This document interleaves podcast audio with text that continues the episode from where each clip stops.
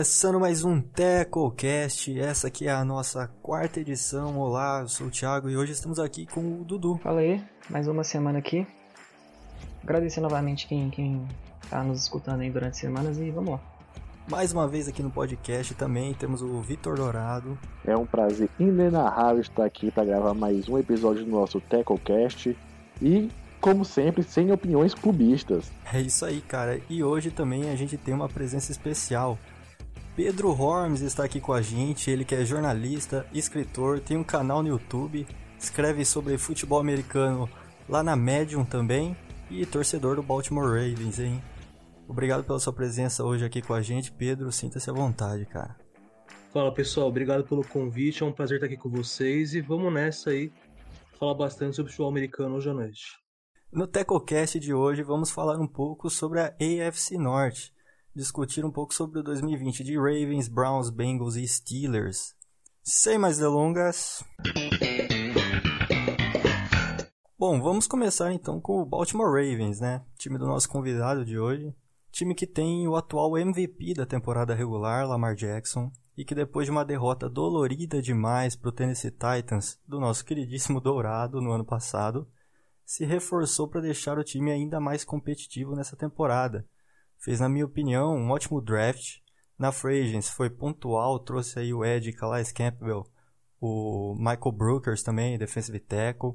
E a grande questão do que envolve os, os Ravens nessa temporada é o quanto que esse time comandado aí pelo John Harbaugh vai conseguir se reinventar para esse ano, né?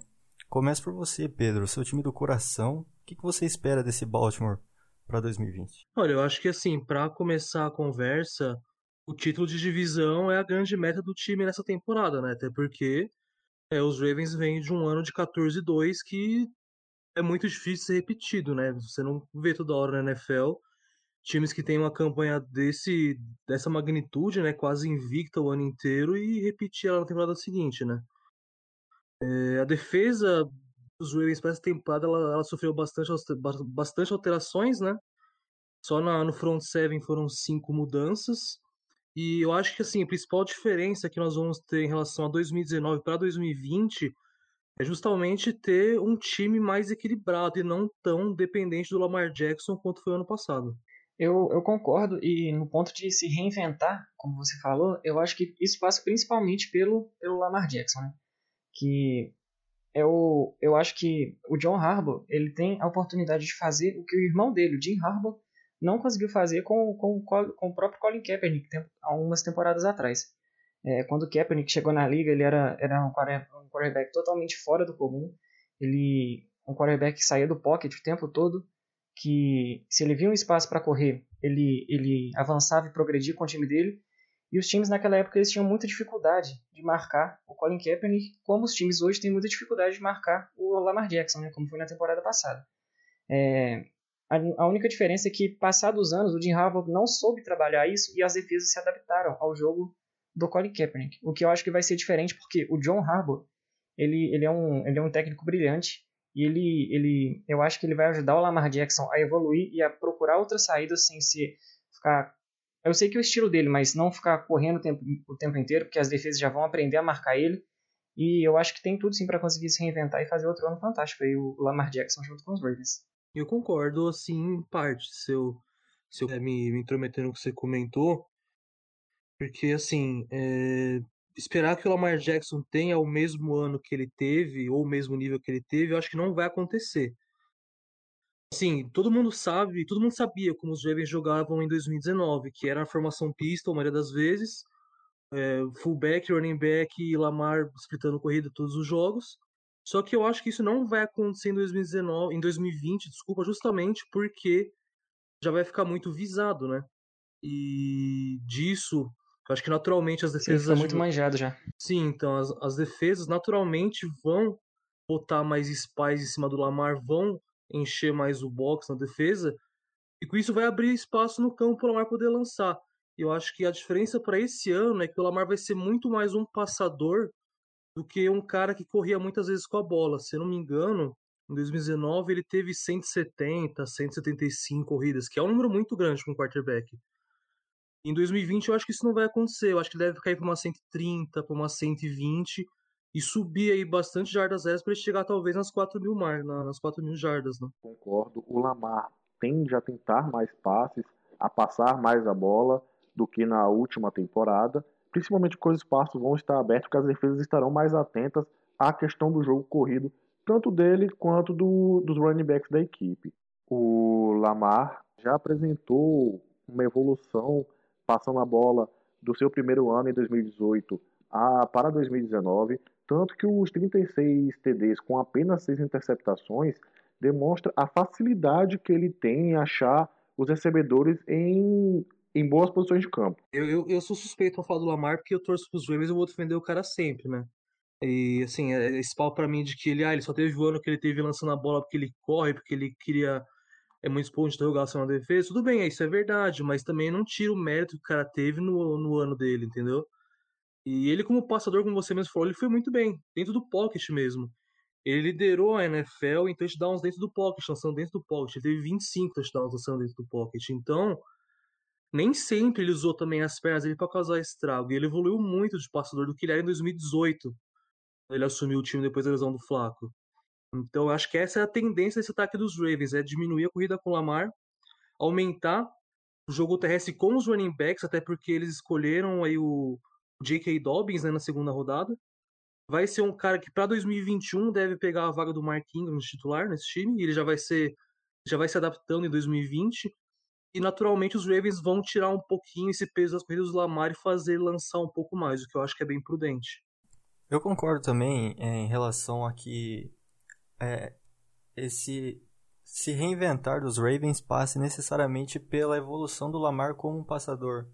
Falando um pouquinho do, do draft que os Ravens fez, eu, eu achava até antes do draft que o time iria endereçar mais é, mais armas né, pro, pro Lamar Jackson. Achei Sim. que no ano passado ele foi muito dependente do Mark Andrews, Tyrande. É, se eu tivesse que apontar um, um, ponto fraco desse time do Baltimore é o corpo de recebedores. Com certeza. E, assim, lançando agora a pergunta, vou lançar essa pergunta aí pro Dudu. É, qual que você acredita que é o teto de evolução do Lamar Jackson? Você acha que ele ainda vai, que ele tem muito a evoluir em outros aspectos do, do jogo dele? Ou se em 2019 ele já meio que mostrou o que ele é? Cara, eu acho que o Lamar ele ainda tem sim evoluir. Eu acho que ele tem, tem bastante evoluir, inclusive porque muito porque é o que eu falei na, na minha primeira passagem que passa pelo John Harbaugh, né, que ele é um excelente treinador. Eu acho que com certeza agora, sem dúvida, as defesas vão se adaptar ao jogo do Lamar Jackson, mas o John Harbaugh, por ser tão bom, ele vai achar uma saída para ele. Então eu acho que é como o Pedro falou, que eu acho que ele vai evoluir como, como passador, né, que, que é uma tendência, porque agora as defesas vão ficar de olho no jogo corrido dele, vai abrir espaço no, no fundo do campo para ele, ele conseguir passar a bola. Então eu acho que que o Lamar ele tem um, um teto e passa muito pelo John Harbaugh. Sim, sim. É, é imaturo, ou melhor, prematuro dizer que o Lamar não vai é, evoluir ainda, porque é um QB que está indo para o seu terceiro ano como profissional. É, e ele já apresentou um salto muito grande de evolução, novamente repetindo, do, ano de, 2019, de, do ano de 2018 para o ano de 2019. É, eu até brinquei um pouco antes da gravação do podcast com o Pedro, chamando o Lamar de pipoqueiro, porque ele, nos seus dois jogos de playoff, ele teve duas derrotas, e contra o Titans, a, a secundária conseguiu anular no, nos dois primeiros quartos muito bem o grupo de recebedores, o tanto que gerou as duas interceptações que podem ter sido, sim, um fator decisivo é, para a vitória do Titans sobre o, o time de Baltimore. Cara, se eu, se eu puder até acrescentar um comentário em cima do que você falou agora, do que a gente conversou em off, é, assim, eu acho até errado as pessoas chamarem o Lamar Jackson de pipoqueiro, porque, tipo assim, em 2018, quando ele assumiu o time, eu até falei sobre esse assunto no último vídeo que eu gravei no, no meu canal do YouTube, justamente sobre os Ravens. Eu citei muito o Lamar Jackson nesse vídeo. Por quê? Em 2018, depois que o Flaco se machucou, é, até antes dele se machucar, o time dos Ravens não, não conseguia ir pra frente com ele no ataque. O ataque não produzia, era muito previsível e o time não conseguia vencer com ele em campo. Ele estava tava sem ir pros playoffs haviam três anos já.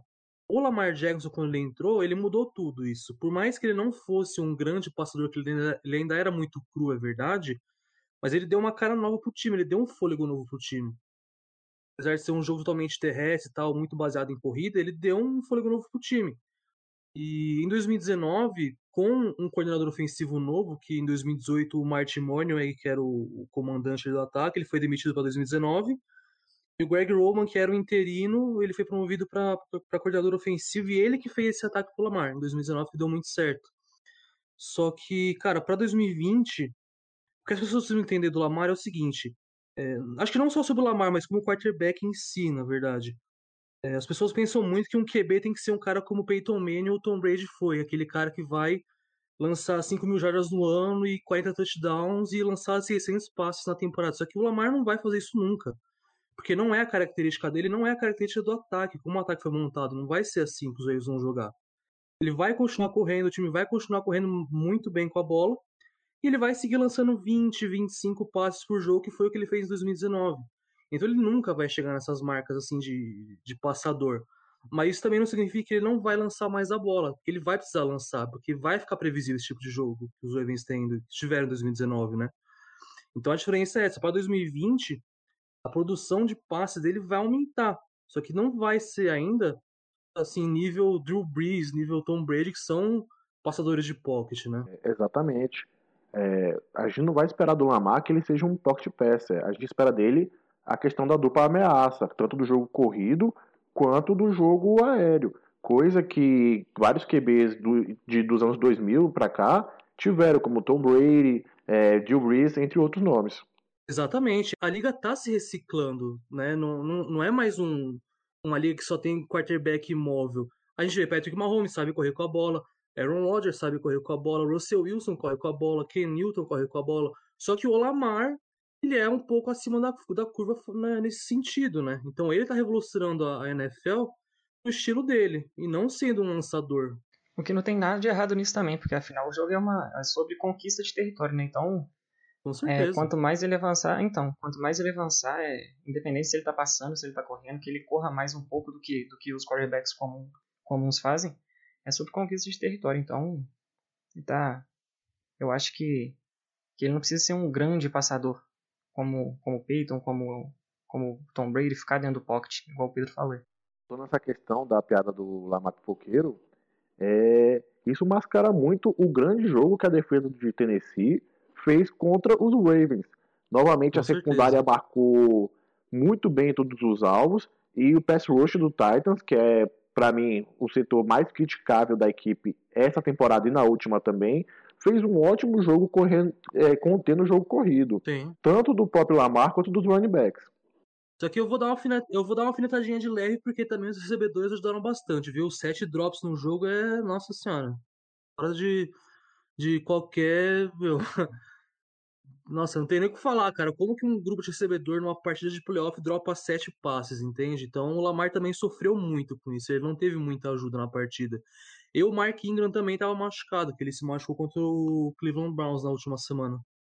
Cara, é, a gente poderia ficar aqui horas e horas falando sobre esse ataque do, do Baltimore Ravens, porque foi uma coisa assim absurda, né? A produção que esse ataque teve na temporada passada. É, com muita justiça, os holofotes desse time são voltados para o ataque. Só que a gente não pode também deixar de falar sobre o sensacional grupo defensivo que os Ravens têm. É, na minha opinião, vem ainda mais forte para essa temporada aí, como eu disse, a chegada do Campbell no pass rush. É, gosto muito do Patrick, do Patrick Quinn, linebacker, é, 28ª escolha geral do draft, vindo de LSU. Tem uma secundária absurda com Marlon Humphrey, Marcus Peters, Jimmy Smith, Earl Thomas, enfim. Vocês colocam essa defesa do Baltimore como a melhor da NFL hoje? Então, eu eu colocaria ela a melhor não, mas como uma, uma das melhores com certeza. Para mim tá dentro do, do top 5 fácil. É, igual você falou, tem uma secundária muito forte com o Earl Thomas o Marcus Peters. Matt Judon, é, ano passado ele teve 9 sacks e meio é, na temporada. E para mim é, passa por, por duas pessoas para se tornar uma das melhores defesas, se não a melhor, que é, que é o que você falou aí. O Calais Campbell e o Patrick Quinn. É, o Patrick Quinn para mim chega para ter um impacto imediato nessa defesa, né? E, e eu acho que passa por esses dois é, para que para que a defesa dos Ravens se estabeleça mesmo como a, como a melhor da liga. É, a aquisição do Calais Campbell foi o, um grande acerto é, dos Ravens nessa temporada, reforçando uma defesa que já tinha muito bons valores, trazendo um pass rusher que é sensacional. Eu posso falar isso porque, como torcedor do Titans, sofri bastante na mão do, na mão, nas mãos do Calaias, que é um jogador que, mesmo produzindo pouco ano passado, tendo uma temporada de apenas 6 sacks e meio, é um jogador que aparece em jogos grandes, que é um skill player, que em momentos decisivos, em momentos chaves, ele vai aparecer. E não tem como não elogiar também, para mim, o staff o, e o general manager da equipe dos Ravens. Dos Ravens. O Eric De Costa vem fazendo um excelente trabalho. Os Ravens já têm um histórico de fazer excelentes drafts e colocar na mão de um, de um excelente corpo técnico, né? Cara, eu acho que assim, em relação ao que você perguntou se é a melhor defesa da NFL, eu diria que não. Acho que nem na prática quanto no, no papel. É, mas talvez uma das cinco melhores possa ser. Porque se a gente pensar em defesa, tem aí San Francisco 49ers, uma defesa muito boa. Buffalo Bills tem uma defesa muito interessante. O próprio Pittsburgh Steelers dentro da divisão também tem uma defesa muito forte. Então, eu acho que um top 5 para essa defesa em 2020 é, é bem plausível. É, só para assim falar um pouquinho mais a fundo das mudanças, cara. O grande problema dos Ravens em 2019 foi a defesa. Apesar dela figurar entre as melhores assim estatísticas de impasse e jogo terrestre, ela foi muito deficiente no pass rush. E cara, a linha defensiva para pressionar o quarterback era muito ruim. Chris Wormley era o defensive end de uma ponta, e Brandon Williams, que é um nose tackle, jogava como defensive end na outra ponta. Então, era uma linha defensiva de baixa qualidade para pressionar o QB. Só que para 2020 isso mudou bastante, porque tem o Calais Campbell que chegou agora, né? Foi trocado aí com junto ao Jacksonville Jaguars uma escolha de quinta rodada, que veio de graça, basicamente. E veio a adição do Derek Wolf como free agent. É, originalmente, os Ravens eles foram atrás do Michael Brockers, né, do, do Los Angeles Rams. Só que quando estava para assinar com o jogador, os Ravens voltaram atrás porque eles estavam com receio do histórico de lesão de tornozelo que ele tinha. Disso, o acordo que eles já, já tinham é, estabelecido, que era acho que de 30 milhões em 3 ou 2 anos, eles cancelaram isso e o jogador reassinou com os Rams. E foram atrás do Denver Broncos e contrataram o Derek Wolf para essa temporada. Wolf é uma, boa, é uma boa adição, ele é um bom jogador de linha defensiva.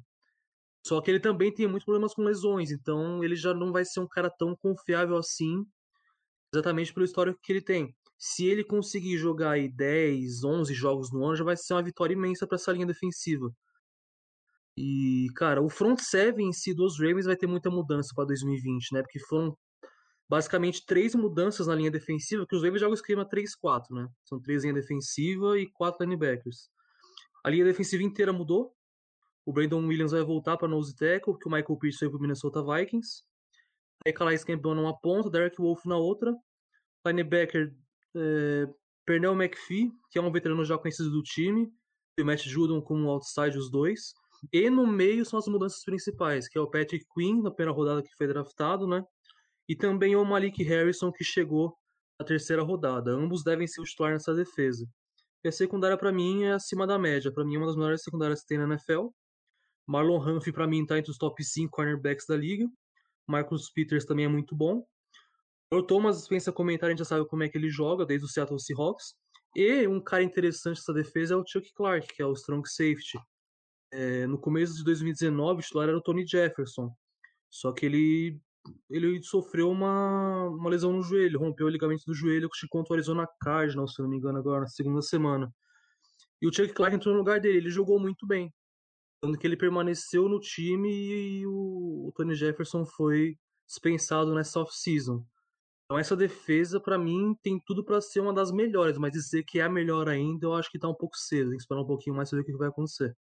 Se estivéssemos considerando apenas a secundária é, da franquia, poderíamos talvez citar ela como, como o melhor setor, como a melhor secundária de toda a liga. Melhor até do que a do Porto São Francisco 49ers, que tem excelentes nomes. É, e sobre a questão da troca do Campbell, o Campbell era um, um, um, jogador que, mesmo produzindo bastante, é um jogador veterano, com mais de seus 30, eu acho que já tem 34 anos, e com um, um salário alto. É, mas os, os Ravens mexeram o contrato deles. Eles, eles é, assinaram uma, uma extensão com ele de mais um ano, se não me engano. E os valores foram modificados um pouco. Ficou um, ficou um, um contrato não tão caro quanto ele veio, mas ainda é um pouquinho acima, assim. Bom, pra encerrar então o assunto do, dos Ravens, quero saber de vocês o seguinte, cara. Hoje, é, quem chega mais favorito ao título da NFL? Os Chiefs, que são os atuais campeões, que tem Patrick Mahomes, que hoje é considerado o melhor QB da liga, ou os Ravens, que na minha opinião é, particular eu coloco como sendo o grande favoritaço ao Super Bowl 55. Acho que como time, como conjunto da obra, é, hoje os Ravens têm o melhor time da NFL. E aí, Pedro, os Ravens são os grandes favoritos para a temporada? Pô, cara, se fazer uma pergunta dessa é complicado para mim, né? Porque eu torço pro time, se eu for falar que sim, eu vou estar tá sendo clubista, né? Mas acho que assim, é, falando sério agora, é, analisando bem a fundo os dois elencos, eu acho que não é nenhuma besteira, né, nenhuma loucura você colocar o Baltimore Ravens como favorito. Até porque o ataque na temporada passada foi o melhor da NFL em quase todas as estatísticas, né? Ah, tudo bem, não foi bem contra os Titans, mas isso não anula o ano que eles tiveram. É um ataque muito forte, um ataque muito difícil de ser marcado. E a defesa, que já era boa, principalmente a secundária, melhorou muito o seu front seven, que era a grande deficiência desse time. Então, acho que sim. E uma coisa também que a gente esquece bastante é o papel do time de especialistas na NFL, né? Um kicker, um punter, um retornador é muito importante também nos jogos. E, o, e os sem Ravens, dúvida, e os Ravens têm uma vantagem muito grande nisso, que eles têm o melhor kicker da NFL, que é o Justin Tucker. Então, se o time eventualmente ficar, sei lá, num, num field de gol de 55 jardas, eles não vão arriscar, eles vão meter o Tucker para chutar a bola e vão confiar nele que ele vai fazer o chute. Então, eu acho que, citando todo o elenco, eu não vejo a defesa dos Chiefs é, num nível tão bom quanto a dos Ravens e principalmente também o time de especialistas. O ataque, sim, o ataque é pau a pau. Realmente, de quarterback para quarterback, o Mahomes é melhor como lançador. Apesar de eu achar o Lamar Jackson, o atleta, o conjunto melhor. Mas é uma briga boa, é bem interessante. Só que sim, eu acho que hoje os Ravens estão um pouco à frente dos Chiefs. E aí, Dourado, você que falou no podcast passado que o time do Chiefs era todo um lixo e só o Patrick Mahomes era, era bom. Você concorda com essa afirmação aí? Calma, Thiago. Eu não disse isso. Disse ah, algo disse, muito disse, parecido, disse, mas não exatamente isso, viu? Bem, mas voltando para análise. Polêmico. Porém, concordo com tudo que vocês falaram que o time do, dos Ravens tem mais talento, principalmente do, do lado da defesa, é, mais jogadores com poder, de, com poder de decisão. Isso é inegável. Porém, eu aposto no melhor jogador desse jogo. E nesse momento, esse rapaz é Patrick Mahomes. A defesa do Chiefs sofre lá 30, 40 pontos. A gente tem a noção, ou pelo menos espera, que o Mahomes vai conseguir fazer 35, 45 pontos e levar o Chiefs à vitória. A gente não vê mais um teto de produção assim dentro de um jogo que, ele, que, que uma defesa vai conseguir limitar ele. É inegável que todo o talento que, o Ravens, que os Ravens têm dos dois lados da bola é, faz dele, torna ele um dos favoritos. Por isso que a diferença não é tão grande entre Chiefs e Ravens. Porque todo o talento, todo o conjunto da obra dos Ravens compensa todo o talento individual dos Chiefs. É, como, como foi falado aí, eu acho que, que o que vale, que o que conta muito na NFL é o conjunto da obra, né? E o conjunto da obra do Baltimore Ravens é melhor. É, eu acho também que eles chegam como o grande favorito para a temporada. É, reforçaram a defesa e já tinha uma defesa boa no ano passado, elevou o nível da defesa. O Lamar vem para vem mais um ano aí que eu acho que ele vai, vai surpreender muito, vai ser vai ser espetacular.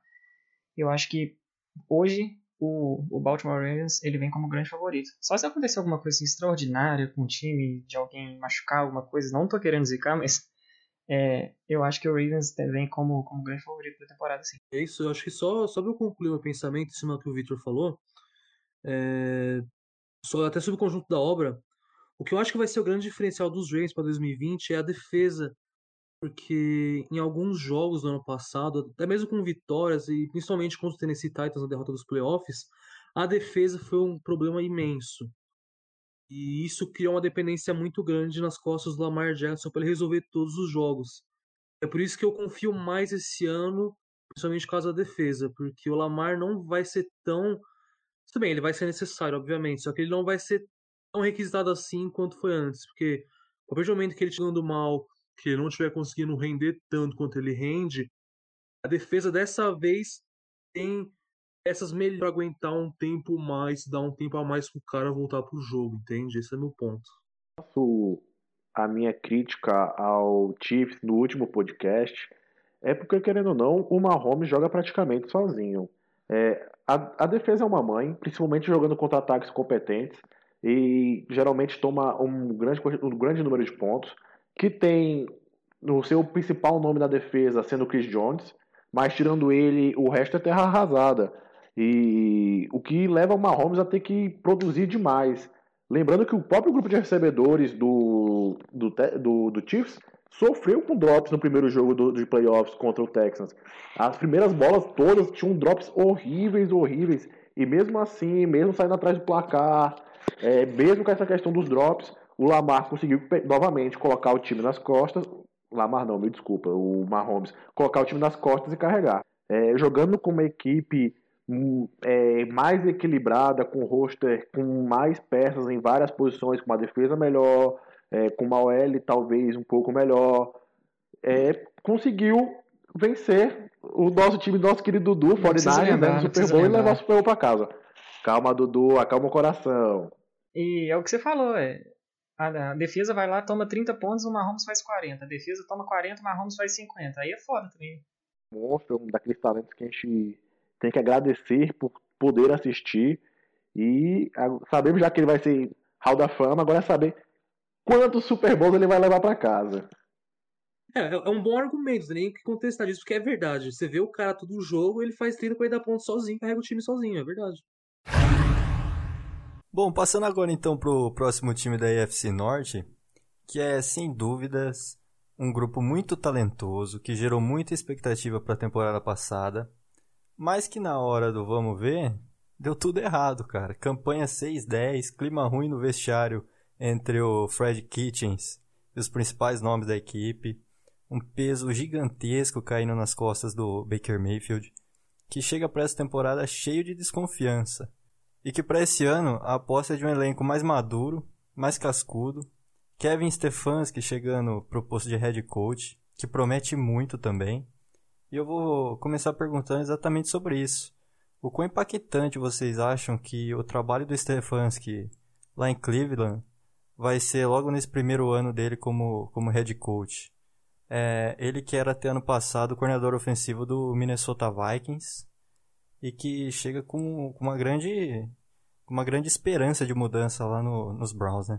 Eu gosto bastante é, do time do, dos Browns. É um roster que tem dos dois lados da bola muitos talentos individuais. E para mim o grande problema é, do ano passado da equipe foi o staff.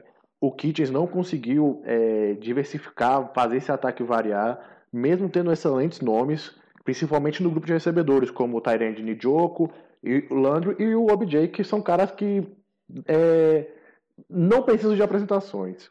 Vai encontrar nos Browns um Chubb, que é melhor que o, que o Dalvin Cook, que ele já pôde trabalhar em Minnesota, e é esperado que ele consiga fazer o Chubb render até mais, se brincar, por, por contar ainda com a melhora da linha ofensiva, que, que teve, entre outros reforços, a chegada de, do Jack Conklin, ex-Tennessee Titans, um ótimo protetor, quiçá o melhor disponível nessa última free agency. Então, foi perguntado aí, né? É, o quão impactante pode ser o, o Stefanski no primeiro ano de head coach. É, eu acho que qualquer coisa diferente do Fred Kitchens pode ser, pode ser impactante pro, pro Browns, né? O Stefanski, eu acho que ele tem tudo para assim, ele tem um time em torno dele para dar uma nova cara pro Cleveland Browns. É, ele, tá, ele é um técnico que ele, que ele é muito experiente, ele está na liga desde 2006, já trabalhou como técnico de tight de running back, de quarterback, todos esses anos no Minnesota Vikings, ano passado sendo, sendo coordenador ofensivo. Então eu acho que assim, ele, ele ganhou muita experiência nesses anos para chegar agora e comandar um time que tem, tem lá suas estrelas, né? Saber lidar com isso, o Beckham, o Landry, o Mayfield, que vai para mais um ano aí, o Chubb, como, como o Dourado falou. Então acho que por essa experiência que ele já tem desde 2006, mais de 10 anos aí na liga, trabalhando só com a parte ofensiva, eu acho que ele chega, chega para agregar muito, tanto pro, pro Chubb, igual o Vitor falou, quanto pro Mayfield, pro, pro, pro Beckham, pro Landry, para finalmente para fazer esse ataque funcionar. Ah, com certeza, eu acho que até citando, fazendo um gancho aí com o que você falou sobre o Nick Chubb, é, os Browns não tem só o Chubb também, tá? E o Kareem Hunt no banco de reservas. E assim, o Kevin Stefanski, cara, ele, ele fez um trabalho muito bom no Minnesota Vikings, é verdade. Mas também o Stefanski nunca foi técnico principal na NFL, a gente tem que lembrar disso. E assim, não são todos que conseguem fazer uma transição tão fácil assim, de um cargo de coordenador, seja de ataque ou de defesa, para virar treinador principal. Isso é uma tarefa um pouco até difícil. Não que ele não consiga fazer, porque ele é muito, ele é muito bom no que ele faz. Só que o, o time do Minnesota Vikings também era muito bom e também ajudou muito ele. A defesa era muito boa, o ataque também era muito bom, apesar de ter o, o nosso queridíssimo quarterback Kirk Cousins lançando a bola, né? Mas era um time muito bom, então isso também facilita um pouco o trabalho do cara. É, e no Browns não, cara, ele vai ter que começar tudo do zero, ele vai ter que pegar um Baker Mayfield que já vem de dois treinadores é, diferentes, dois coordenadores ofensivos diferentes, então tudo isso atrapalha o desenvolvimento do cara também. E sem falar que os Browns também têm um ataque muito novo, né? Ah, tudo bem, o Odell e o Jarvis Landry eles já são bem experientes já, mas o Austin Hooper é um cara novo no time, foi contratado agora do Atlanta Falcons para ser o Tyrande principal, no lugar do, do Injoke que vai para o banco. Jedrick Wills Jr., que foi draftado para ser o left tackle principal, substituindo o Joe Thomas, que não é um fardo muito leve, né? O Joe Thomas é um dos melhores da história na posição. Isso vai ser uma coisa que, a, gente, a gente tem que observar bastante. E o Jack Conklin, que era do Tennessee Titans, foi contratado para ser o right tackle. Então esse ataque tem muitas caras novas também além do próprio Stefanski. Então, é, acho que assim, a gente não pode esperar que o Cleveland Browns tenha um ano de tipo 12-4, por exemplo, que eu acho que não vai acontecer. Mas um ano acima do 8-8 já é bem mais possível já. E acho que a gente tem que realmente ficar atento é ver como que vai ser a postura do Baker Mayfield sob a tutela dele, porque a gente viu muito um, um Baker Mayfield calouro, muito hypado, né? que quebrou recordes aí de Peyton Manning e que teve um, um, primeiro ano muito bom, mas na sua segunda temporada ele caiu muito de produção, ele teve um slump muito grande. Então acho que o, o, próprio Mayfield agora ele precisa fechar a boca um pouco e ganhar mais, não é nem jogar bem, é ganhar. É isso que os Browns precisam para todo mundo tirar essa pressão de cima das costas deles que eles têm há muitos anos, quase 20 anos já.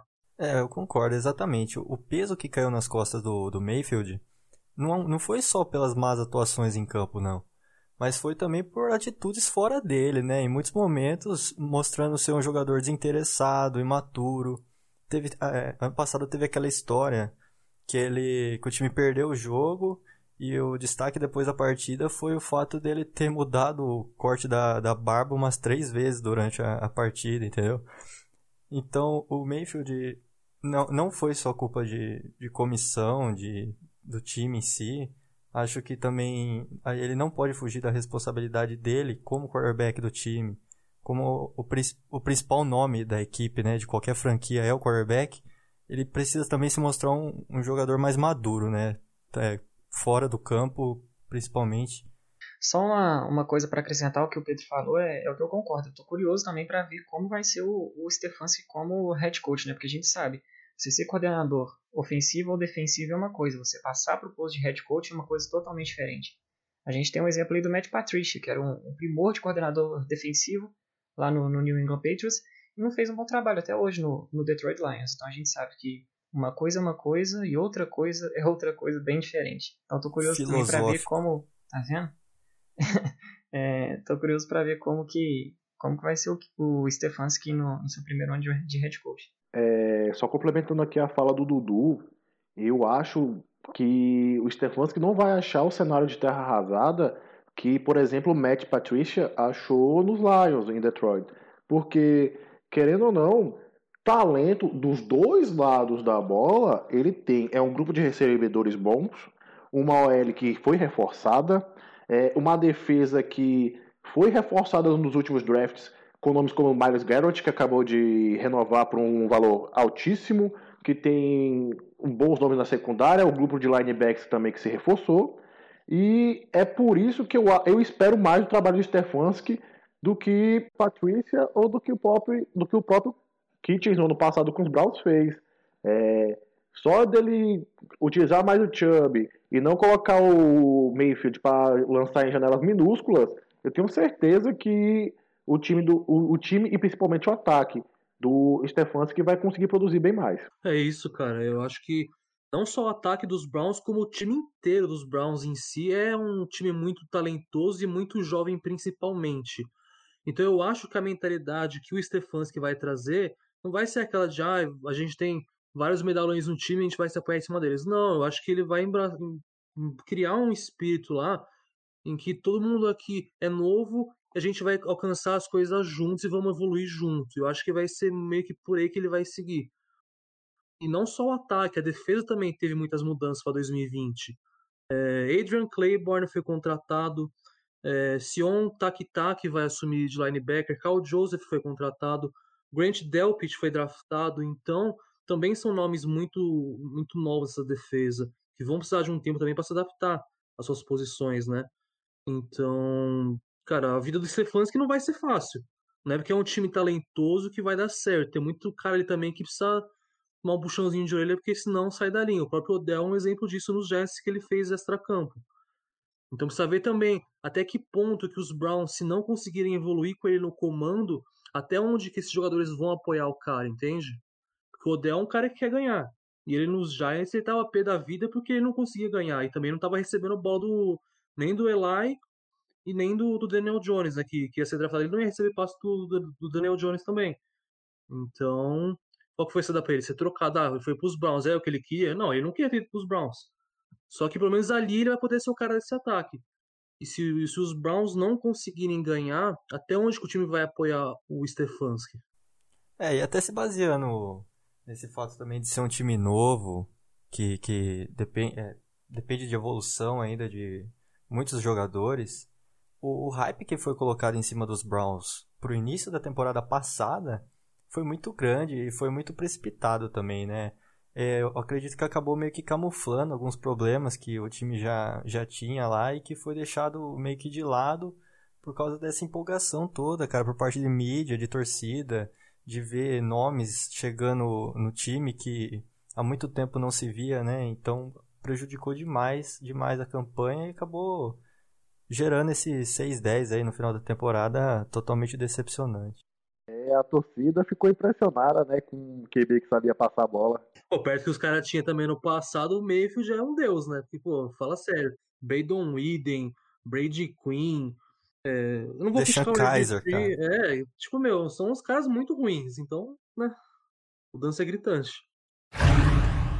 Passando agora então pro, pros Bengals, time que teve a primeira escolha geral do draft, selecionou para surpresa de zero pessoas o Joey Burrow, quarterback de LSU, que chega lá em Cincinnati, sem exagero falar isso, mas como uma espécie de messias, né?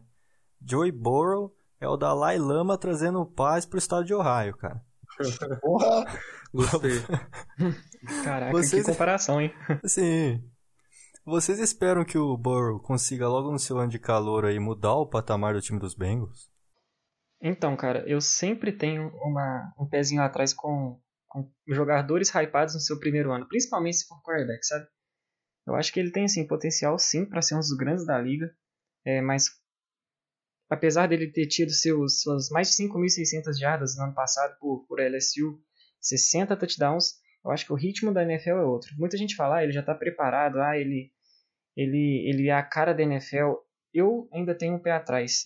É, eu não, é, é, obviamente, eu acho que os Bengals não vão deixar ele no banco, é, mas se eu pudesse, eu acho que para todo para todo quarterback que vem com, com hype muito alto, eu deixaria no primeiro ano no banco para aprender o ritmo da NFL, é, até para ele não estar despreparado e às vezes sofrer uma lesão que pode prejudicar ele para o resto da carreira.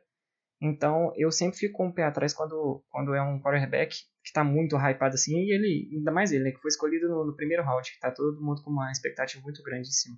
O Bengals só vai ir bem nessa temporada caso o Joe Burrow tenha uma temporada, ou seja, o, o próprio Patrick Mahomes. Porque, querendo ou não, não tem mais ninguém em. Não tem mais ninguém em Cincinnati. Tem, tem alguns bons nomes no grupo de recebedores. Tem o T. Higgs, que acabou de chegar via draft, via, da segunda escolha. O eterno AJ Green. Mas na defesa, cenário de terra arrasada. No, no ataque, a OL é horrível. Tanto que o Joey Mixon sofreu sofre bastante com essa, com essa OL. Cara, eu acho que assim, você você falar que o Joe Burrow vai elevar o Cincinnati Bengals a outro patamar na sua primeira temporada, eu acho basicamente impossível isso acontecer. A não ser que o cara seja um, um alienígena de outro universo e lance para 6 mil jardas no primeiro ano dele, que não vai acontecer. Porque, como, até como vocês falaram, o time em si do Cincinnati Bengals é muito fraco, né? E sem falar que assim, a divisão que os Bengals estão jogando também é muito forte. Você tem de um lado um Baltimore Ravens que fez um ano extraordinário de 14-2 e foi primeiro colocado da conferência. Um, um Pittsburgh Steelers que tem uma defesa absolutamente forte, que vai ter aí peças retornando para o seu ataque também, e um Cleveland Browns muito talentoso. Então o Joe Burrow já tem um grande problema que é enfrentar uma divisão muito forte. E assim, eu acho que a gente não pode esperar muito dele no primeiro ano na NFL. Eu entendo o hype que ele teve no college, o ano maravilhoso que ele teve na NCAA, só que é um erro a gente esperar que ele seja um cara acima da curva logo assim na sua entrada. Porque isso vai acabar queimando ele. Pode ser uma pressão muito desnecessária em cima dele e isso pode atrapalhar o desenvolvimento dele. Até porque eu, eu, também acho que os Bengals não não estão pensando nele, tipo, lógico que a longo prazo sim, mas não agora para 2020 como a salvação do time. Até porque o planejamento esse ataque dos Bengals também é uma coisa muito recente. Para vocês terem uma ideia, é, em relação a 2019 e 2020, tem quatro mudanças no ataque. Então, tipo assim, o AJ Green, cara, todo mundo sabe que o AJ Green é um dos melhores recebedores da NFL. Só que até onde ele é confiável? Porque há muitos anos já que ele se machuca toda temporada e perde muitos jogos. Então ele já também não é mais um cara saudável que vai jogar os 16 jogos, a gente não sabe disso. T. Higgins é um calor muito bom. Drew Sample vai substituir o Tyler Eifert, que saiu do, do time, né? Tyrande, saiu da, dos Bengals para essa temporada. E o Drew Sample é um Tyrande de segunda rodada do ano passado, então também é um cara muito novo nesse ataque. Joe Mixon, running back, é um running back jovem. Esse cara é muito interessante para esse ataque, porque left tackle, draftado na primeira rodada do ano passado. Só que ele se machucou, se não me engano, no training camp ou na primeira semana e perdeu o resto do ano inteiro, então ele não jogou. E para 2020 ele vai jogar como left tackle titular desse time. Então vai ser um boost muito bom, muito necessário, inclusive, para o Joe Burrow nessa linha ofensiva. E para a posição de guard veio o Xavier Suafilo, que, cara, não é um. Meu Deus do céu. Não é um guard excelente, assim, mas para uma rotação ele pode ser interessante. Então, um ataque do Cincinnati Bengals em si é muito jovem e tem muitas mudanças para 2020. É um ataque que, assim, em conjunto vai ter que evoluir muito, não só o Joe Burrow. Corre até o risco do Joe Burrow terminar a temporada com, com peso desnecessário em cima dele por conta de, de coisas que não são culpa dele, né? Ele tem uma OL que foi a trigésima pior da liga em 2019. Certeza. Cara. Não só ele, a, linha, a defesa também é muito ruim. A defesa é uma tragédia. Muito ruim. A secundária, assim, é. Cara, é digna de pena, Sim. cara. Tem o Trey Wayne chegando agora, mas que é um jogador que também não passa muita confiança, né? É, eles tinham o Drake Patrick, mas ele saiu do time, né? Ele virou free agent e a franquia não renovou com ele. Então, é uma perda considerável, que ele era um bom corner nesse time. É, e até pegando o gancho nisso, né, na, nas dificuldades que, o, que os Bengals têm em relação a elenco, é, o Joey Burrow, é, obviamente ele não é nenhum salvador da pátria. O quanto vocês acham que ainda falta para os Bengals voltarem a ser um, um time competitivo, né? Qual, quais posições que vocês acreditam que deve ser endereçada nos próximos, próximos drafts, free agents, etc. É difícil falar na questão de quanto tempo o Bengals vai voltar a ser competitivo, porque são muitos buracos na defesa e no ataque que precisam ser sanados. É, o AJ Green não está ficando mais novo, certo? tem o, o T.I. Higgs chegou para complementar esse grupo de recebedores, mas talvez o não seja o suficiente, talvez seja necessário mais alvos.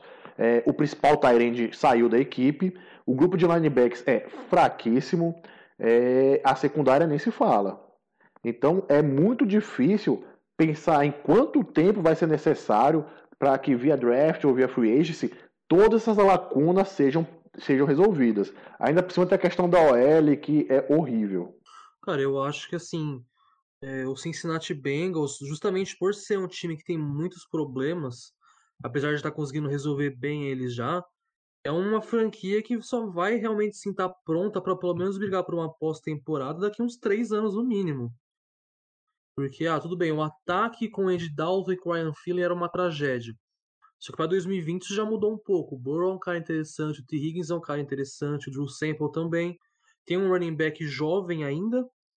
E também tem uns wide receivers interessantes. O John Ross é um cara muito novo ainda. É a primeira escolha, primeira escolha de 2017. Tudo bem, ele não rendeu como esperado, na é verdade, mas ele também não é um cara que pode ser descartado ainda, ele é muito novo. Talvez com um quarterback melhor e se tiver uma evolução no sistema de passe do Cincinnati Bengals, talvez ele possa responder um pouco melhor. E assim, a linha ofensiva tá melhorando, estão projetando uma linha ofensiva melhor já. Agora o problema para mim é a defesa. Eles têm que começar a focar mais sua defesa nos anos seguintes. Porque Carlos Dunlap não é novo. Dino Atkins é um dos melhores jogadores defensivos da NFL, só que ele também não é novo. Tá, tá já aí nos seus mais de 30 anos já. E o front seven em si é bem envelhecido com peças ruins. Então os Bengals precisam dar uma atenção maior agora para sua defesa, seja por draft, por free agents, eles precisam fazer essa mudança para aí sim dar um suporte bom, assim, em termos de time inteiro, coletivamente, para o Joe Burrow fazer alguma coisa. Só comparando uma, uma experiência que eu vi de perto, né? Foi quando os 49ers eles ficaram aquele tempo embaixo, depois de eles perderam o Super Bowl e várias, várias peças saíram do time. Foram três, quatro, três ou quatro drafts seguidos, draftando, é, endereçando peças de defesa até chegar à defesa que excelente que o 49ers tem hoje. Então, assim, eu acho que vai ser mais ou menos o mesmo processo com os Bengals. Eles vão, nesses próximos anos, aí, é, priorizar melhor a defesa, porque, igual foi falado, Dino Atkins não dura para sempre, já tá velho. Carlos Dunlap, para a posição também, já tá com uma idade avançada. Perdeu o Dre Kirkpatrick. Então eu acho que vai ser quase o mesmo processo assim de nos próximos anos priorizar a defesa para daqui a uns 3, 4 anos ter um time competitivo de novo. Só comentando aí que o, que o Pedro citou o John Ross, né, o wide receiver.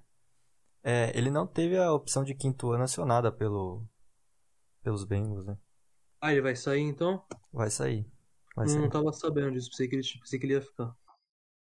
Ah, cara, acho que, tipo assim, comentando o que o Dudu falou, é, os Bengals estão fazendo a mesma coisa que os 49ers fizeram, só que no time inteiro deles, só isso. Porque o time inteiro deles era uma tragédia. Esse ano eles focaram muito bem no ataque, ano passado também focaram muito bem no ataque já. Eles começaram a reconstrução dos Bengals ano passado, pra falar a verdade, não foi esse ano. Ano passado eles já estavam vendo que o Andy Dalton não era mais a solução, nunca foi a solução, na verdade, né? Estavam querendo pelo menos já montar uma base decente pro futuro. Pegaram o Tyrant, pegaram linha ofensiva, e esse ano também seguiu isso. Pegaram um wide receiver, contrataram um cara é, para linha ofensiva. Então eles estão pensando mais no ataque agora. Mas eu acho que para os anos seguintes o foco vai ser total na defesa.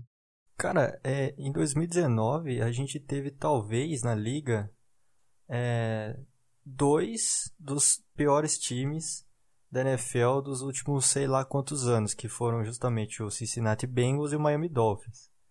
Que foram, assim, em termos de, de, de grupo, né? Os dois times são uma tragédia. É, a, a, o pass rush precisa de uma renovação, mas a secundária, a secundária é muito ruim, de um nível baixíssimo. É literalmente uma mãe. É bem ruim mesmo, cara. Safety, Sean Williams, Jesse Bates, sem condições. Peças muito ruins. Facilitar um pouco a vida dos Bengals na questão da secundária é que cada vez mais prospectos de defensive backs do college já vêm em alto nível, já saem prontos. E tanto que nesse draft, que tinha uma classe profunda, principalmente quando se falava de corners, é, eu pensei que em segunda rodada ou terceira, os Bengals iriam atrás de um cornerback. E não foi endereçado no draft nessa posição. Gosto da escolha do Logan Wilson na terceira rodada, dos Bengals. Gosto também da escolha de quarta rodada, o Joaquin Davis Gator, de Appalachian State. Bom linebacker, é um cara muito dinâmico, que, que eu acho que vai dar. Talvez chegue até como titular esse ano, não acredito, mas é um, é um dos linebackers que, que eu vejo com o maior TED de evolução da classe. Cara, eu acho que os Bengals deveriam também ter ido um pouquinho mais à defesa nos, nos rounds maiores, né? Nos mais altos. Só que assim, eu acho que eles foram no best player available, né? No T. Higgins, porque ele era um recebedor fora da curva ali na, na segunda rodada que estava disponível para eles ainda. E eu acho que eles escolheram ele pensando já no futuro do AJ Green, Sim. sabendo que ele não ia ficar muito mais tempo com o time. E os Bengals precisariam de um cara confiável para o Burrow lançar.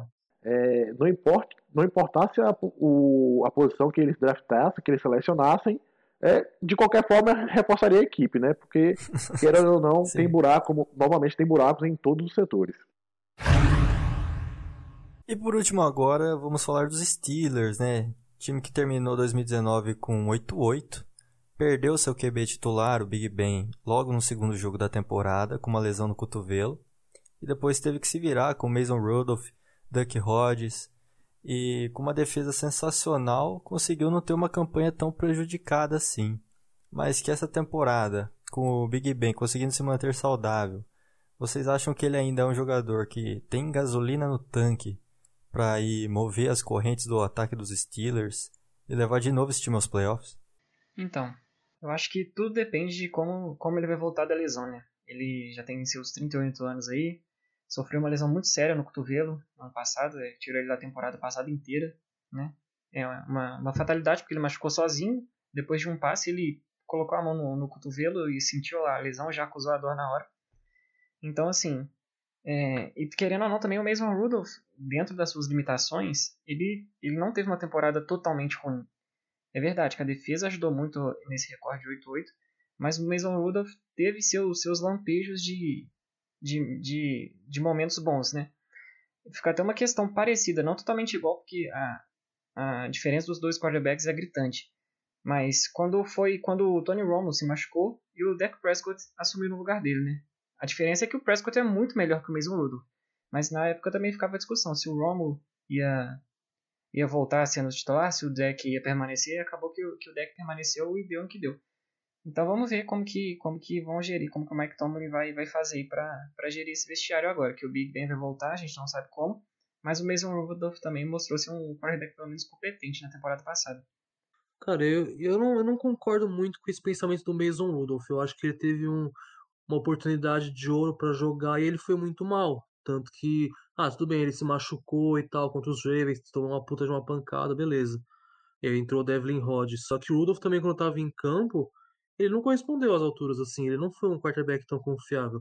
Ok que os Steelers também sofreram, meu, 330 milhões de lesões, né? Todo mundo se machucou naquele ataque, basicamente. James Conner se machucou, Juju se machucou. Acho até o Vince McDonald, uma época da temporada, também se machucou. Então, não tinham muitas peças para ele lançar e para ajudar ele. Só que, assim, eu, eu não gosto de Steelers por motivos óbvios, mas eu respeito muito o time e principalmente o Ben Roethlisberger pelo que eu já vi ele jogar na liga, tá? Ele ainda é um bom quarterback. Tudo bem, o histórico de lesão dele é preocupante. Já não é o primeiro ano que ele se machuca. Na verdade, nos últimos anos ele tem perdido um ou dois jogos por temporada por causa de lesão. Cara, mas você acha que assim, que nessa idade que ele tem, você acha que ele consegue voltar a jogar no, no nível alto? Eu acho que sim, se o time conseguir ficar saudável. Porque, assim, eu não acredito que vai ser igual a 2019, que todo mundo se machucou. Se acontecer, pode fechar o time e vender os Steelers e acabou. Porque não tem como o time se machucar tudo de novo desse jeito. É, realmente. E assim, ele vai ter a ajuda do ataque porque chegaram reforços também. É, chegou o Chase Claypool, o Jay, o, desculpa, o Chase Claypool, wide receiver, né? Chegou na segunda rodada. É, para Tyrant chegou o Eric Ebron, que é um grande Tyrant, mas também tem problemas com lesões. Se conseguir se manter saudável, vai ser uma peça incrível para esse ataque. Né? A linha ofensiva é muito boa. Villanueva, Pounce, De Castro, é uma linha ofensiva muito boa. E o jogo terrestre também é interessante. James Conner também é um, um bom running back, né? Só que só precisa ficar saudável. Se todo mundo conseguir ficar saudável, aí o, o Big Ben tem uma chance assim concreta de conseguir levar esse time para a pós-temporada. Só que não exclusivamente com ele jogando bem. Só dele fazer ali o básico, o arroz com feijão, ele já vai ser melhor que o Rudolph e que o, que o Rogers. Principalmente porque a defesa vai carregar o time de novo, que a defesa dos Steelers é fora da curva. A defesa dos Steelers que é o ponto forte desse time. É, como eu disse no começo da pauta, né, cara, que graças à defesa dos Steelers, é que eles não tiveram uma campanha ainda mais prejudicada pela lesão do Big Ben. É... Foi por causa da defesa. Se não fosse sim, a defesa, acabou Sim, concordo, cara. E a questão é, é, pensando por dois lados, né? Será que a defesa segurou a bronca porque o ataque não conseguiu render com a perda do Big Ben? Ou que, se com mesmo ele saudável, os Steelers têm um time muito dependente da defesa? É, eu ainda espero que a defesa continue carregando esse ataque, mesmo com a volta do Big Ben. É, essa volta do Big Ben, a gente tem que lembrar que ele teve uma lesão no cotovelo, como o Dudu falou, que não é uma lesão simples para um QB voltar.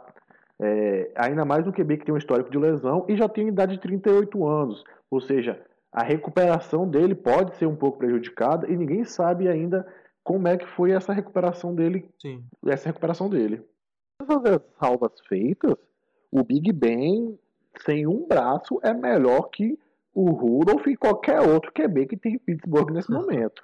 O, e como o Pedro falou, é, foi a grande chance do Rudolph e do outro QB que eu esqueci o nome nesse momento, de mostrar em serviço, para tentar talvez ser o QB titular após uma possível aposentadoria do Big Ben, que não está muito longe. E querendo ou não, é, o ataque de Pittsburgh tem, bom, tem bons valores. A OL é uma das melhores. O Bell sente saudades dela toda a noite. Tem um bom grupo de recebedores é, com bons alvos. É, o Juju, alguns chamam de bust. É, é tem o um nosso amigo Leandro aqui, adora chamar ele de bust. Cara, eu, eu não acho que a defesa dos Steelers é propriamente. É, como é que foi o termo que vocês utilizaram para definir? É, dependente. O, o, time depende. Isso. Então, eu não acho que o time é dependente, cara. Eu acho que isso, na verdade, é um mérito que os Steelers têm em terem construído um, um time que é focado para sua defesa. Eu acho que assim, você chamar de dependente, é, por exemplo, um Ravens com Lamar Jackson em 2019. Os Ravens em 2019 eram um time totalmente dependente do Lamar Jackson, ok. Só que assim, você tem uma defesa forte, uma das melhores defesas da NFL, é uma vantagem, não é uma necessidade que você tem. Entende? Então, assim, os Steelers têm que aproveitar disso agora, porque a defesa deles é muito boa ainda. E aí o ataque tem que corresponder para ficar um time muito bom. Eu até queria levantar o questionamento com vocês o seguinte: se 2019, com essa defesa que a gente viu jogar, com Big Ben saudável, Juju saudável, é, James Conner saudável, todo mundo inteiro, será que esse time não teria conseguido chegar mais longe na AFC Norte? Os Ravens teriam dominado tanto assim a divisão se o ataque dos Steelers tivesse sido tão mal assim fisicamente? Então, eu creio que sim, que pelo menos, pelo menos faria playoff, playoffs, né? Porque na última temporada eles ficaram a um jogo, a uma vitória de conseguir chegar nos playoffs. E querendo ou não, é um time tradicional que pode, assim como o New England Patriots tem essa questão nos playoffs, de crescer, ficar mais forte e tentar conseguir algo a mais. Sim. É um cara que vocês até falaram aí, né, que é um jogador que gera bastante discussão quando a gente fala dos Steelers é o Juju Smith-Schuster, né, cara, o wide receiver, que vai ter de novo a responsabilidade de assumir o posto de número um do time. É, e eu vejo muita gente, inclusive até torcedores do, do próprio Steelers, que não acreditam muito nele não. É, vocês acham que o Juju ele é o cara para ser o ponto forte desse corpo de recebedores? Você acha que que ele é um wide receiver 1 nato? eu acho que muita coisa interfere para falar sobre o Juju. Porque, tipo assim, é... eu acho que o problema real nesse corpo de redor dos Steelers é que os torcedores querem que ele seja o Antônio Brown. Só que ninguém vai ser o Antônio Brown. Porque o Antônio Brown era um cara excelente. Ah, tudo bem, ele pode ser um lixo de ser humano fora de campo que ele é. Só que dentro de campo, o cara era um dos mais produtivos da NFL. Ele era disparado um dos melhores da posição. Inclusive então, o Juju só deu tão o Juju deu tão certo porque jogou com o Antônio Brown, que tirava o, é. foco saía, o foco era todo no Brown e o Juju sobrava ali para fazer a dele. Exatamente. Exatamente. Esse é o problema. As pessoas estão esperando que ele seja o Antônio Brown do time, só que ele não vai ser, porque o Antônio Brown é um cara único na NFL? O Juju precisa de ajuda para ele conseguir brilhar, para ele deixar de ser esse cara principal, para ter esse, esse fardo a menos nas costas dele, que aí ele pode jogar mais solto. E é por isso que o Chase Claypool foi escolhido, para poder dar um pouco de débito pro recebedor, para poder aliviar um pouco o Juju também. Eu acho ele um, um, um, um cara muito talentoso ainda, eu não acho ele um bust. Só que a expectativa dele tá muito alta. E eu acho que isso que tá queimando ele um pouco. Eu comparo um pouco o Juju com o Adam Thielen do Minnesota Vikings. Pode ser. Eu acho que ele é um recebedor muito bom, tem potencial para ser um grande recebedor, só que eu acho que ele é um cara que precisa de, de ajuda, né? Ele precisa de, de, de uma peça do lado dele ali para dividir as atenções. Eu não vejo ele sendo, como você disse, o Antônio Brown. Antônio Brown, é, não é exagero falar que ele foi o melhor wide receiver da última década. Com certeza. E, assim, é, ele é um jogador que precisa desse outro cara, entendeu? Ele precisa de uma peça complementar. Eu não vejo ele sozinho desempenhando uma função de destaque como wide receiver 1 do, do time. Só se olhar, só se olhar as estatísticas dele, é, quando ele estava com o Brown e quando ele tá, e ano passado sem o Brown. Tudo bem que ele se machucou, mas com o Brown em 2018 é 1.426 jardas só para ele. Então, assim, é, ele precisa de alguém realmente para dividir o fardo com ele ali, que se chegar alguém para dividir com ele, eu acho que ele tem toda a chance de brilhar. Sim, sim, Dudu. Complementando o que você falou, é, se torna bem evidente que o Juju precisa de algum, alguém ou algumas peças para dividir o fardo com ele. Ele não vai ser aquele wide receiver, aquele recebedor número um, que vai fazer que toda vez vai ter que ficar com marcação dupla em cima dele. Ele não vai ser o principal alvo sempre ele, ele se encaixa bem mais naquela característica de wide receiver número 2 do time. E a adição do Claypool vem para ajudar o Juju, já que o James Washington não se mostrou ser esse recebedor capaz de dividir esse fardo com o Juju. Eu acho que não só o Claypool, como também o Ibron, né? A adição do Tyrant também vai ser muito importante para esse ataque. A questão do Ibron é mais o salário dele, né? O contrato que ele assinou de dois anos por 12 milhões é um contrato bastante pesado, bastante salgado. É, mas a gente viu durante essa free agency alguns times, né, Bears, fazendo loucuras pro Tyrant. Quero nem ver quando, quero nem ver quando o Kiro for renovar. Viu? O Vince McDonald sempre produziu bem o Tyrant que já estava lá no time do Pittsburgh Steelers. Ele sempre rendeu razoavelmente bem, se encaixou bem no estilo de jogo, principalmente com o Big Ben. Eu ainda gostava mais do Jesse James, que era o titular antes do Vince McDonald assumir. Mas aí o, o Jesse James foi embora. Eu concordo com você em parte em relação ao Ibron, porque eu também não acho que ele vale esse contrato que assinaram com ele. Ele é muito bom, ele é muito talentoso, ele tem ótimas mãos, é um cara que se machuca todo ano. Então, como é que você vai oferecer um contrato caro um jogador que só se machuca? Então, acho que o Steelers fez um negócio ruim com os números. Complementando o que você está falando aqui, Pedro, é tanto que ele acabou de assinar esse contrato de 12 milhões, mas essa última temporada, a temporada de 2019, o Ibron não jogou pelos Colts, ele estava machucado. É, graças a Deus. Não estou comemorando o jogador está machucado. Estou comemorando não, que ele não atuou contra o Titans, viu? Eu entendi, eu entendi. Depois aí vem gente falar, não, tá zicando o jogador. Calma, gente, não é isso. Quem zica jogador aqui é o Dudu, que já zicou, tentou zicar meu Derrick Henry. Alguém mais quer complementar alguma coisa em relação ao Pittsburgh Steelers aí? Que o Fitzpatrick é um monstro elevou demais o patamar dessa secundária, essa defesa.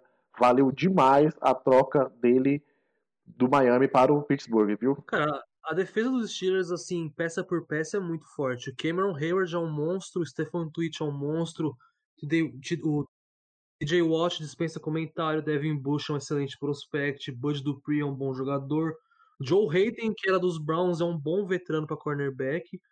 Mas uma incógnita nessa defesa é o Terrell Edmonds. Esse aí tá perigando ser bust, porque até agora não rendeu. Chegando ao fim, então, aí a nossa quarta edição do TecoCast.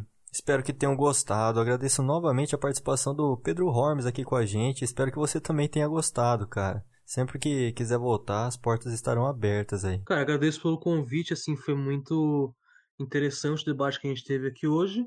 E se precisar de mim, pode me chamar de novo que eu tô faço um esforço para comparecer aqui pra vocês de novo. Com certeza, cara, vamos sim. É, pode divulgar aí, cara, rede social, YouTube, o que você quiser.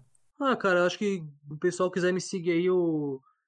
se vocês quiserem me marcar depois na publicação que vocês fizerem no Twitter, pode me marcar lá. Aí o pessoal me segue. E só queria deixar um abraço mesmo pra galera do, do Ravens Brasil aí do Facebook, o pessoal que me segue no Twitter, é, o pessoal dos Ravens também no, no WhatsApp, no Telegram. E deixar um abraço pra esse pessoal aí que é muito gente boa e só queria esclarecer que eu não tenho nada contra o Joe Flaco. Apesar de algumas alegações que fizeram essa semana que eu fiquei um pouco chateado, falaram que eu odeio o Joe Flacco. Eu não odeio o Joe Flacco, tá? tenho muito respeito por ele, pelo que ele fez pela franquia. Eu só acho que ele também, apesar de ter sido muito bom, ele também feriu muito o time nos últimos anos. O contrato dele machucou muito o time e ele não estava jogando bem mais, ele estava caindo muito de produção. Nada contra, são apenas negócios. Lamar é o futuro e é isso. É isso aí, cara. Valeu também aí, Dudu. Mais uma semana aí, né, amigo? Então, muito obrigado também a, quem, a todos que vão, que vão ouvir nosso podcast aí, todos que já ouviram nosso podcast. E é isso. Valeu. Até semana que vem. Valeu, Dourado. Mais uma vez aí, você sempre polêmico, né, cara? Encerramos esse podcast sem nenhum comentário clubista, que é nosso dever e nossa obrigação. Agradecer também a participação do Pedro e falar, senhores, que é uma honra gravar esse podcast semanalmente com vocês. Um abraço e até a próxima. Bom, é isso então. Não se esqueçam de conferir o nosso conteúdo lá no Twitter. É, escutar também os episódios anteriores do TecoCast. É, sigam aí o Pedro, sigam a gente, segue todo mundo aí, cara, do, do NFL Twitter aí. É, bom, é isso, fica com Deus e até a próxima, cara.